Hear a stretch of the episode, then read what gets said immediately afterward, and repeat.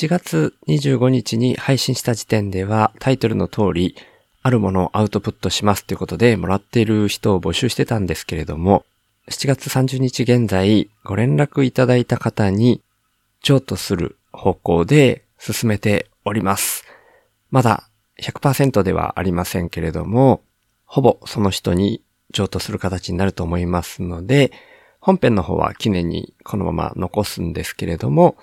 あるものはもうすでに譲渡されている状態だと思いますので、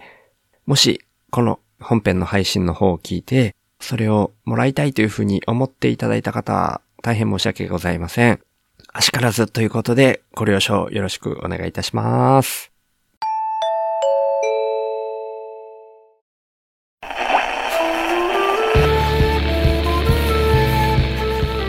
週の話すラジオ、ショートバージョン。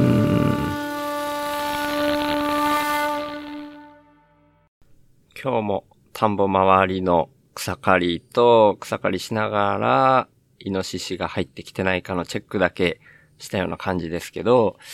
一応大丈夫そうですね。うちの田んぼには入っていないと思われるっていう状態で、まあ日々これをやってるって感じですけど、お隣さんがね、だいぶちょっとずつですけど、やっぱり毎日食い荒らされてる領域が広がってるなっていうのを見るのが若干心が痛むっていう感じですね。お隣で作ってらっしゃる方とか Facebook で昨日かな稲刈りを始めましたっていう感じで投稿されていて、で、手広くやられてるから、もうちょっとしたら、この僕の作ってる田んぼの隣でも稲刈りが始まると思うんですけど、一日も早く買ってほしいっていう感じがしますね。それで全部急に稲がなくなった時に、イノシシがどんな動きになるのかっていうところが要注目っていう感じですけど、まあ僕の田んぼの稲はまだ穂が出てないから大丈夫だとは思うんですけどね。その穂が出始める時をすごく気をつけとかないといけないなーって、まあ抜本的な対策はあんまないんですけどね。なんかイルミネーションみたいなやつも一応貼ろうかなーなんて今思ってますね。そんなこんなで毎回同じようなこと言ってますけども、行きましょう。週の話すラジオ。話すは手放すの話す。イノシシとせめぎ合いをしながら、どこまで自分の存在をアピールしつつ、ただ生きるをやれるか、みたいな手放すことも含めつつ、でも最低限生きるっていうところ、それを見極めていく日々って感じですね。はい。で、また今朝のツイートもちょっと絡めていくんですけど、僕ね、自分のことを自由に動かせるっていうのは幻想だみたいなことを最近いろんな場所で言われてる感じもするんですけど、もう本当にそうだなっていうのを感じていて、もう感覚的には3分の1以下だなっていう気がしてきたんですよね。で毎日こんな感じで田んぼの周りの草刈りだなんだ言ってますけど、それってある意味ルーチンじゃないですか。で、それ以外のことでやんなきゃなみたいに考えてることって山ほどあるんですけど、着手さえできてないみたいな感じがあって、で、大体部屋が全然片付いていかないっていうのも書いたんですけど、ただ生きるのが難しいのも含めて、これもエントロピーなのかっていうのが僕のツイートだったんですけどね。まあ、エントロピーはね、増大していくっていうのはあるから散らかっていくのは自然なのかもしんないんですけど、まあ、エントロピーに唯一逆らうような動きをしているのが生命だっていうような話もあるから、もうちょっと頑張って生きようとしないといけないのかなみたいな感じがあって、でね、ちょっともう前々から考えてはいたんですけど、僕がアウトプットが先っていう風に言ってることとちょっと絡めていけたらなみたいに思っていて、その片付けとも絡んでくるんですけど、基本的にはなんかメルカリとかで売ってみたいな風なことは僕考えてなくて、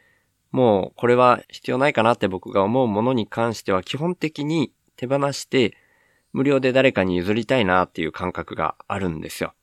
で、まあ、細々したものが多いから、まあそういうものをいちいち発信してもしょうがないかなって思うんですけど、今ね、車も買い替えたっていう経緯があってっていう感じなんですけど、僕ね、原付きも持ってるんですよ。スーパーカブ。5年前ぐらいに購入したやつなんですけど、それ、今回手放そうかなと思って、もうちょっとなんで手放そうかって思ったところの説明を細かくしておくと、その車、僕、まあ軽自動車乗ってるのは箱版からワゴン R に買い替えたっていうことも言ったんですけど、それに乗るのもね、週に1回か2回なんですよね。で、原付はさらにね、1ヶ月に1回乗るか乗らないかぐらいなペースなんですよ。で、それを車の代わりに原付に変えられなくはないものもあるんですけど、やっぱり水汲みに行ったりするときには車じゃないと、タンクを何個も5、6個とか、原付では厳しいし、雨が降ってたりするときに、例えば1ヶ月に1回ぐらい銭湯に行くときにわざわざカッパで原付で行って、銭湯に入って、その帰りまた雨に濡れて帰るみたいなのも、それはそれで微妙なんですよね。で、そもそもその、週に1回ぐらいは、車のエンジンかけて乗っておかないと、みたいなペースがあるときに、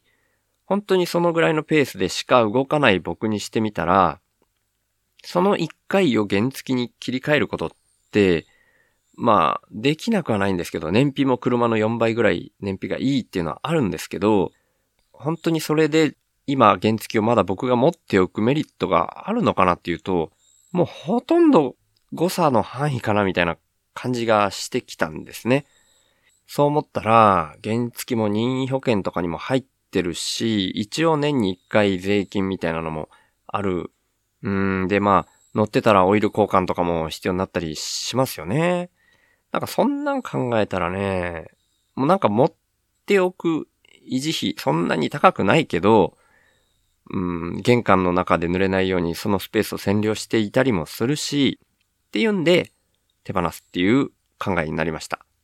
で、まあ、Facebook とかでフリマ的なものもあるし、バイナッシングっていう、もともとはアメリカから生まれた動きなのかな。もう、売るとかじゃなくて、これいらないから誰かいりますかっていうようなことを発信して、それをいるっていう人が取りに来るみたいな、そこに投稿するっていう手もあるんですけど、僕の中で、やっぱり、なんていうかな、誰でもいいっちゃいいんですけど、なんか単純にそれを無料で手に入ったら、全然転売できるような代物なので、そういう風になっちゃっても嫌だなみたいな感じがあるんですよね。まあ本来だったら全然まだスーパーカブめちゃくちゃ頑丈だし、現役でバリバリ動いてるし、どこも今悪いところがないものなんですけど、まあ僕としては手放そうかなと思っていて、それを本来このポッドキャスト聞いてらっしゃる方っていうのは基本的に離れた場所にいるから、あんまり成り立たないかなっていうような感じもないわけじゃないですけど、なんかでもね、僕が今、一番もらってもらえて嬉しいのは、この週の話すラジオを聞いてる方にもらってもらえるのが一番嬉しいなっていうのを、改めてなんかそう思ったんですよね。うん。まずはここで発信してみて、反応を見てみようかなと思って、今日はそれを お伝えする回にしました。っていうんで、まあだからいろんなパターンあり得ると思うんですよね。送ったりすることは難しいから、まあ、取りに来てもらうってことも考えづらいんですけど、もしかしたら、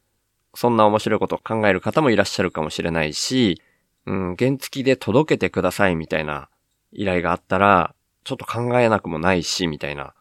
なんかそんな面白いことしてみたいなっていう感じがね、ちょっとあったりするんで、いや、それ、この原付きで北海道まで行きますとかそういう話じゃないんですけど、うん、例えば九州内部だったらそんなの成り立つのかもしれないなとか、なんかそんなこともイメージしてみたりしたから、もう、とにかく決まっているのは、このスーパー株を手放すこと。で、それをもらってくれる人で、どんな風な形がそれを成り立つかっていうアイディアも相談ベースで受け付けますっていう形ですね。一応、え、走行距離とかがですね、買ったのが5年前ぐらいっていう風に言ったんですけど、2017年の10月ぐらいに買ってるんですよね。で、買った当時の走行距離が2000キロ台後半だったっていう記憶ですね。で、今の走行距離が17,293キロってことで、まあ、1万5000キロぐらいは乗ったっていう感じですね、5年間で。で、えっ、ー、と、一回ね、僕ね、こけてます。一回そのスーパーカブ乗っててこけたことがあります。それは雨で右折してる時にスリップしてこけてっていう感じで、まあ僕自身もそれで大怪我とかをしたわけじゃない、ちょっとしたす転んだみたいな感じですね。でもその時にウィンカーのランプのあたりにちょっとひびが入ってるのと、そのバイクのナンバーのところがちょっと曲がってっていう風になってる部分があります。でも基本的にはスーパーカブってめちゃくちゃ頑丈なので、全然問題ないっていう感じで、バイク屋さんには言われました。で、年式がね、これもネットで年式の調べ方を見てみて、燃料タンクのところに貼ってあるシールの英数字でわかるっつって C50SS 最初の C が社名でスーパーカブを表すらしくて50っていうのが 50cc で、その次の S っていうところがグレード。これが S グレードっていうのはスーパーカブスタンダードっていうんで、一番下の グレードっぽいです。で、えー、最後の S が年式で、早見表で見ると、1995年の年式。だからだいぶ古いタイプのスーパーカブです。あの、切り替えは3速までっていう感じですね。はい。ですけど、まあ、基本的にスーパーカブって頑丈だし、人気のある車種だし、まあ、見た感じも結構いい感じですよ。古いけど。いいの乗ってますね、みたいなことをよく言われてました。だからそういう意味ではね、愛着のあるものではあったんですけど、さっき言ったような理由で手放しますので、もしこれを聞いてる方で、まあしばらくはね、この情報にたどり着いた方っていう風に限定したいなと思ってますので、もしよければ、これが僕のアウトプットが先だということで、ご連絡いただければと思います。っていうようなところで、週の話すラジオ、略して週報は、今日やったようなこともその一つなんですけど、僕自身がアウトプットが先っていう生き方に全振りするっていうことを発信している番組でもあるんですね。もうちょっと手前の話から言うと、先天的に HSP っていうビビリで生まれた僕が、一番こうビビってしまうこととして、今の現代社会が